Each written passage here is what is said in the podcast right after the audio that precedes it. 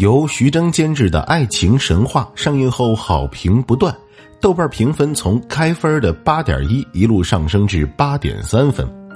影片将镜头对准上海熟龄男女情感生活，表达现代女性独立自主的情感观。能够如此细腻的处理情感，和徐峥的专业素养分不开。到今天，影视行业里，他足足摸爬滚打了三十年。徐峥从很小就开始演戏了，因为小时候长得很卡通，所以被老师挑去少年宫演一个二十多分钟的话剧。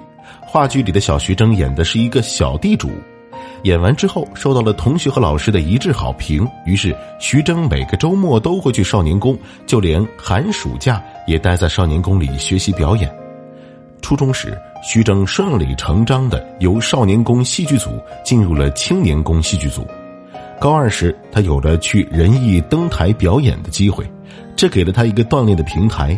凭借丰富的表演经验，徐峥一九九一年顺利考上上海戏剧学院。这一路上可谓是顺风顺水，但徐峥也有过迷茫的时候。他的第一个困境来自头发。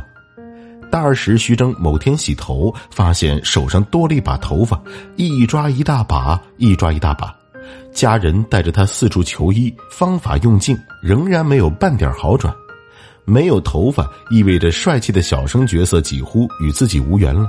这对一位年轻的演艺生涯尚未开始的表演系学生来说，简直是致命的打击。好在徐峥是一个敢于破局的人。某个晚上，他一夜没睡。天亮后，他走进学校旁的理发店，五毛钱，二十分钟，剃了个光头。偶像包袱随着头发一同离去，不受外形限制的徐峥开始尝试多种戏路。一九九四年，他从上戏毕业，成为上海话剧艺术中心的一名正式演员。四年后，凭借话剧《股票的颜色》获得第十届白玉兰戏剧奖最佳男主角。这几乎是一名话剧演员能拿到的最高成就了。而彼时的他才二十六岁，但徐峥有徐峥的烦恼。跟着他一起出道的朋友们在影视剧里乘风破浪，收入翻倍，他就在舞台上拿奖后工资还是那个数。更痛苦的是，他颇为先锋的艺术没有人理解。得奖那年，他搞出实验剧《拥挤》，一个人在舞台上说四十分钟的长台词，表达人群拥挤的内心感受。从表演中抽出来，他往往发现观众睡着了，放下面子。荣誉，徐峥接拍了电视剧《春光灿烂猪八戒》，这部电视剧创造了当年的收视奇迹，首播高达百分之二十三点四二。然而，猪八戒成就了他，也束缚了他。在星空演讲上，徐峥分享了那些年受困于猪八戒标签的种种细节，无论在广场还是马路边上，或在地铁和厕所里，只要有人的地方，他总会被认出来。看看看，猪八戒，猪八戒。为了摆脱猪八戒的标签，徐峥尝试了很多角色，但无意超过猪八戒。当然，李卫当官稍有热度，但人们对此反应依然是：哦，徐峥那个演过李卫的猪八戒。转机发生在二零零六年，在他和妻子陶虹共用的邮箱里，一部名叫《疯狂的石头》的电影邀请陶虹出演。一个叫宁浩的年轻导演希望他的妻子陶虹能给自己串个戏，徐峥帮着看完剧本，立马给导演打电话，希望得到个角色。结果对方苦笑：“我们没钱。”徐峥回：“我不在乎钱。”某种程度上，《疯狂的石头》改写了中国商业电影的进程。徐峥意识到，专注打磨故事，依旧能获得巨大的市场反馈。他也意识到自己能演喜剧。这似乎让他打开了任督二脉。二零零八年，徐峥主演的小成本喜剧《人在囧途》在网络飞速传播，一系列密集的笑点和跌宕起伏的剧情抓住了很多观众。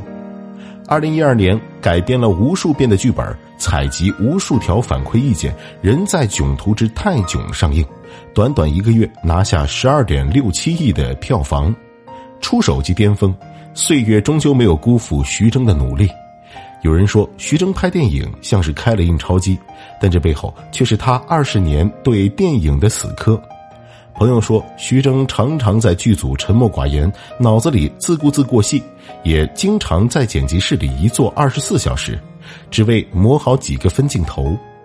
喜剧不过是徐峥的壳，其中包裹着的仍是他年轻的心，一个喜欢艺术、追求自我表达的心。这股坚持最终在我不是药神里得到完美呈现。最终，这部电影拿下三十点七亿的票房成绩，获得了大众一致的好评。更重要的是，这部电影之后，我国进口抗癌药的零关税，把十七种临床急需、疗效好的抗癌药纳入医保范围等举措取得了积极进展。经历过失败，品尝过胜利，徐峥越来越成熟。他太知道观众喜欢什么，又会因为什么走进电影院。很多人把这称为一种圆滑，但这只是一个老手艺人的经验，不在泥泞中挣扎。不沉湎于自我的困境，不偏执于想象中的高贵和坚持，徐峥越加游刃有余。二零一八年，他凭借《我不是药神》拿下影帝大奖，这是他个人获得的最高荣誉。接受采访，有人问他是不是特别在意，他反倒表现出一种平淡。我心里只认可一种奖，就是终身成就奖。它说明你一辈子都在做电影这件事儿。把一辈子奉献给专业，这大概也是一种成功吧。